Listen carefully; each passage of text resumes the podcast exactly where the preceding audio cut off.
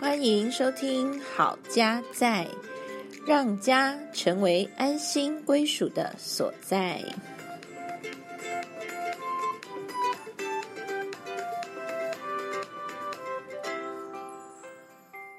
欢迎大家，我们回到《好家在》，我是心怡。我是嘉豪。今天我们要从孩子信仰成长可以做的事情，我想要多分享一下我们家实际在操作的一些方法。嗯，之前我们是谈比较多传承家庭信仰的这个概念，接着呢，我们可以来分享一下我们自己曾经做过哪些事情，然后觉得还不错的，跟我们的听众朋友一起分享。希望说，听众朋友，如果你们听了也有想要跟大家分享的，也欢迎可以留言让我们知道。嗯，那我们大家彼此交流，互相学习。嗯，我们来读一段经文啊，这个经文呢是记载在诗篇的七十八篇哈、一到八节。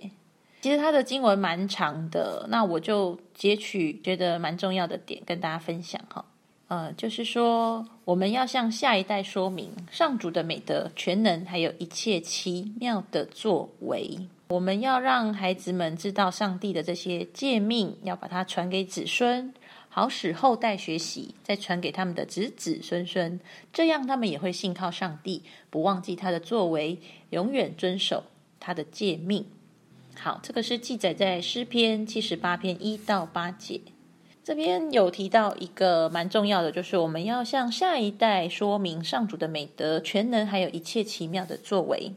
嘉豪，对于这句话，你有联想到什么吗？我觉得在家庭里面啊、呃信仰其实对孩子来讲，他们要去跟上帝连结，其实很多时候是透过父母。但是呢，很多的时候，他他变成是透过父母在认识这个信仰，而他自己跟上帝的关系就比较少那个直接的。所以，我们怎么样让他在他的生命里头也去啊、跟上帝做一个直接的连接？这我想是父母亲呃也很希望，并且也很想要让孩子能够有这样子的发展啊、让他们对于信仰是变成他们自己的。所以你刚刚讲的那个什么作为呢？嗯我们就尝试在家庭里面去去影响。记得有一次，我的女儿就问我说：“爸爸，你是怎么相信上帝是真的？”嗯哼，她她那时候有一个这个问题，其实也不久前了哈。那我就跟她讲我的生命见证，我觉得上帝在我生命当中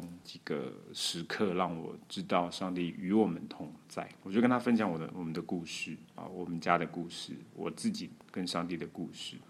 我希望让这个故事让他知道说，哎，上帝在我的身上有做一些事情，让我认识了他，而他也可以来跟上帝祈求啊，让上帝能够直接跟他说话，让他能够感受到上帝在他的生命里。呃，其实我们都算是第家里面第一个信信主的。我想第一代信主的朋友，应该就其实他的那个经历都是有深刻的经验来信靠耶稣。呃，我想我们可以把我们为什么会要相信耶稣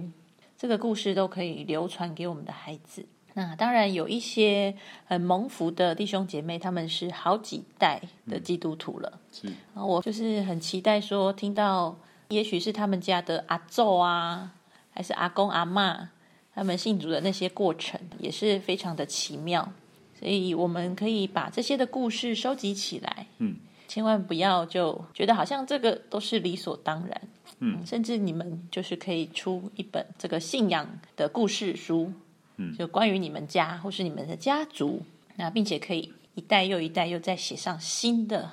这些奇妙的故事。我觉得这件事情是还蛮美的。那我们家的女儿的确，她现在可能比较会去思考。当然，她的学校的同学也有很多还没有认识神，所以他们就会去观察跟比较嘛。他们就会开始询问有关，诶，为什么我们要信这个神？然后有些同学是可能去拜拜，嗯，女儿也是问我说，诶，你怎么相信这个神是真的呢？那刚好就是之前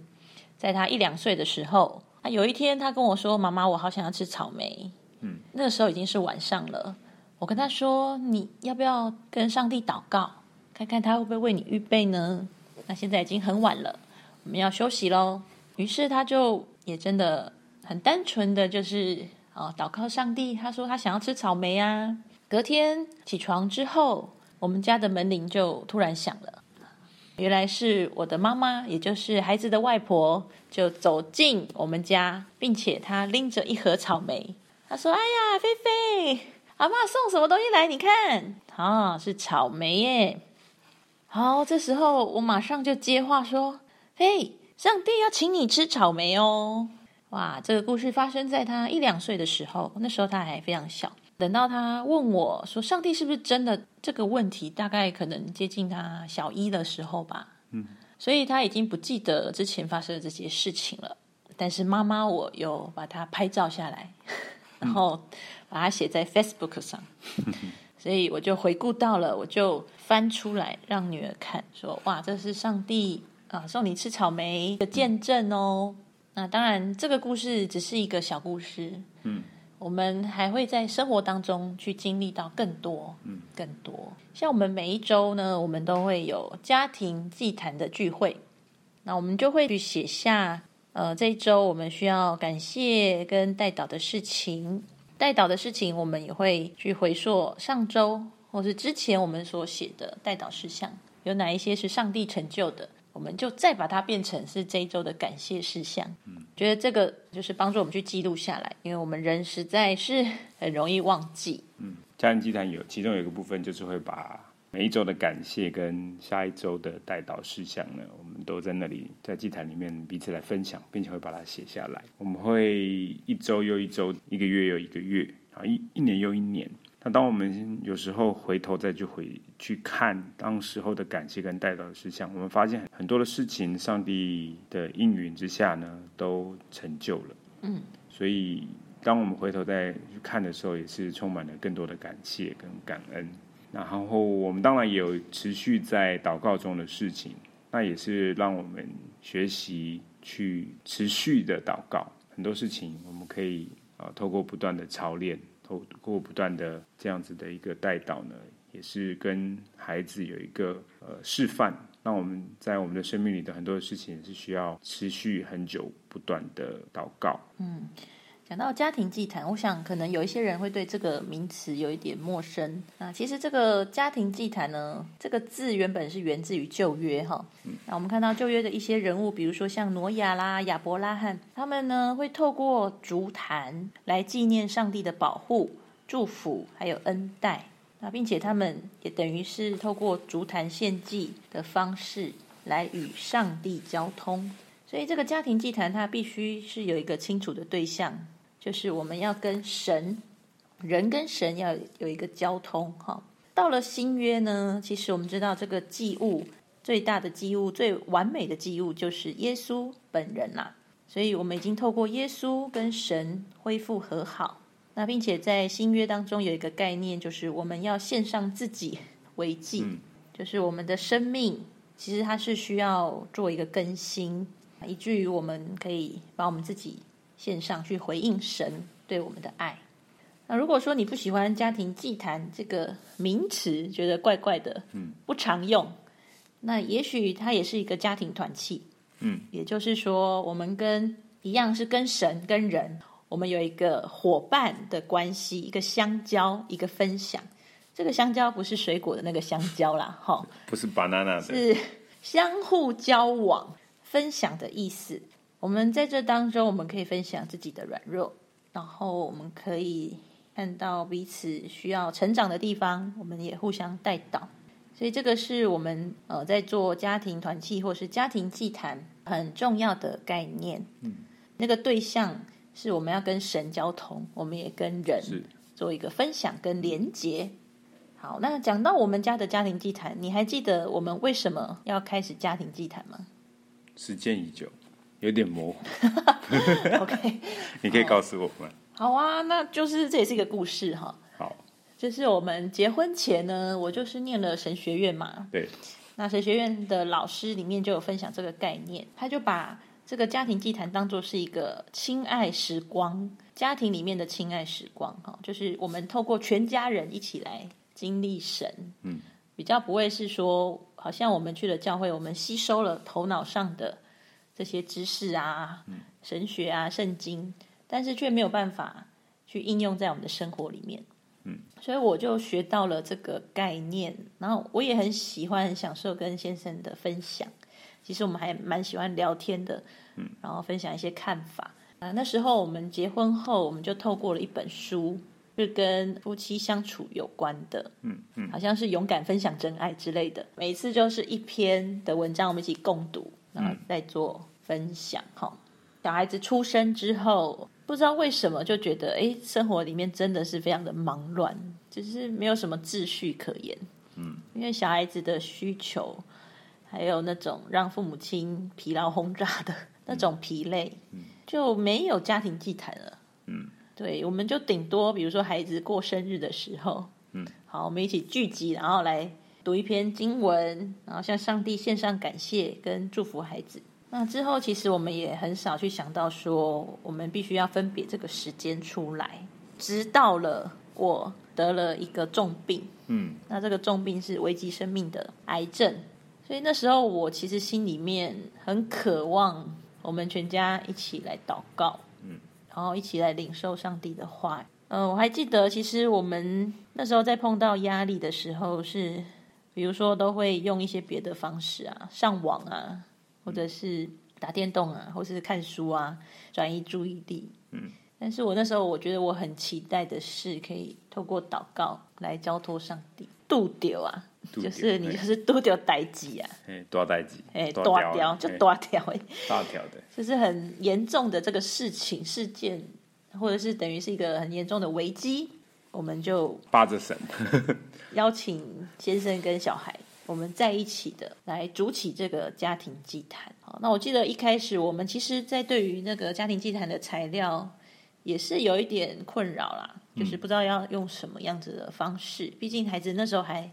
很小，才一岁多两岁。他没有办法听得懂太深奥的一些神学或是圣经，需要去转译它，是所以就要透过一些幼幼儿童版的圣经故事来跟他分享。那我们有把这样的一些材料是放在我们的公园教会的专栏当中，那如果有需要的朋友，也可以上网搜寻去参考。除了家庭祭坛、家庭团契的聚会之外呢，我们一年去写一篇我们的家里所经历到的这些故事。那你还记得为什么我们要开始写吗？结婚的时候写的吧？结婚的时候写的。对对，那你还记得为什么我们要出这个见证文传章福音喽。啊？一开始是想要跟我们的亲对亲朋好友，是，我是记得我们分享人生几个重要的布道会嘛，结婚是一个嘛，嗯，对，然后可能告别式的时候是一个，就是希望可以把握机会去嗯做一些分享啦。是那我印象深刻的是说，嗯，之前就参加过一些基督徒的追思礼拜，我就发现说，诶，有一些人他们会透过去写文章去纪念过世的亲友，然后我觉得这个很好，但是又有一点觉得很可惜啦，就是说，难道你要等到你人生的最后一天， 哎，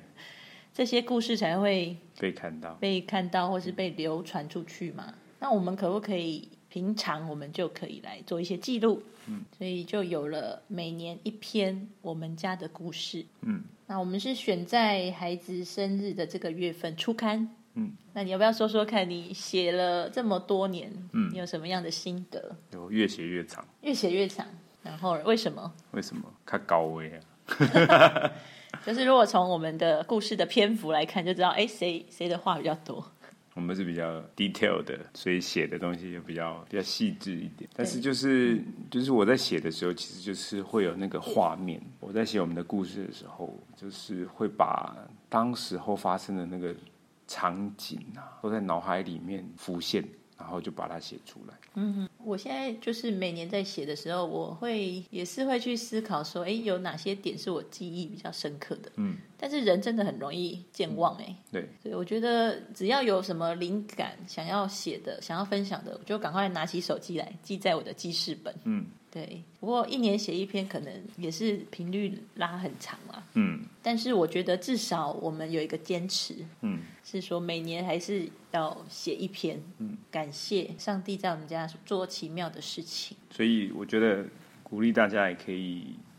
找个方法记录下你们自己家里面的事情，特别在信仰上面，或者是在生活上，或者是在你们跟孩子的互动啦，啊或者是夫妻之间的关系，我觉得都可以把它写下来。呈现方式也很多种，现在除了用写的手机或是这些什么 DV，哇，哦这拍些 vlog，对，这些设备越来越厉害，用影像记录也许也是另外一个方式，或者是用录音的方式，还有很多种可能性对呀、啊你有们些音乐世家可能可以写词谱曲的，啊。对他们可以可以写歌，写一首歌，对不对？或者是家庭之歌或者是来演一出戏，这样子都不一样，都可以有很多种的可能。每一个家庭都有他的擅长。我刚刚突然想到，也许你们可以一起在某一个时间点旅游，把这些东西放进去，把你的信仰的传承啊，甚至你们可以用照片啊，有一个回顾。然后每一年一次，或者多久一次都可以，那就创造你们家庭专属你们的仪式。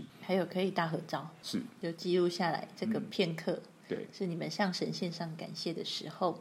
所以我觉得我也很期待，就是其他家庭啊，透过上帝给你们这些天分啊、不同的才干，可以有一些火花好，然后大家可以彼此交流。嗯，好，那这是我们家呃为着孩子信仰成长的一些方式，让大家做参考。我想我们都不完美，这些不一定是最好的方式。但是就是说，可不可以适合，那就让大家自己可以也动动脑，发挥创意。对，我也很期待，如果大家有想到你们家有什么特殊的方式，也欢迎跟我们分享，让我们评一乓积累，然后也刺激我们的思考。也许我们家还可以有一些不一样，每一次有一些变化。对，特别孩子的成长，他每个时期，他可能他的需要不一样然后我觉得我们也不可能说一直永远一成不变了，嗯，都要因应去做变化。是，好，那非常开心今天可以跟大家聊我们家庭实际在运作这些方法。相信大家可以透过这几次的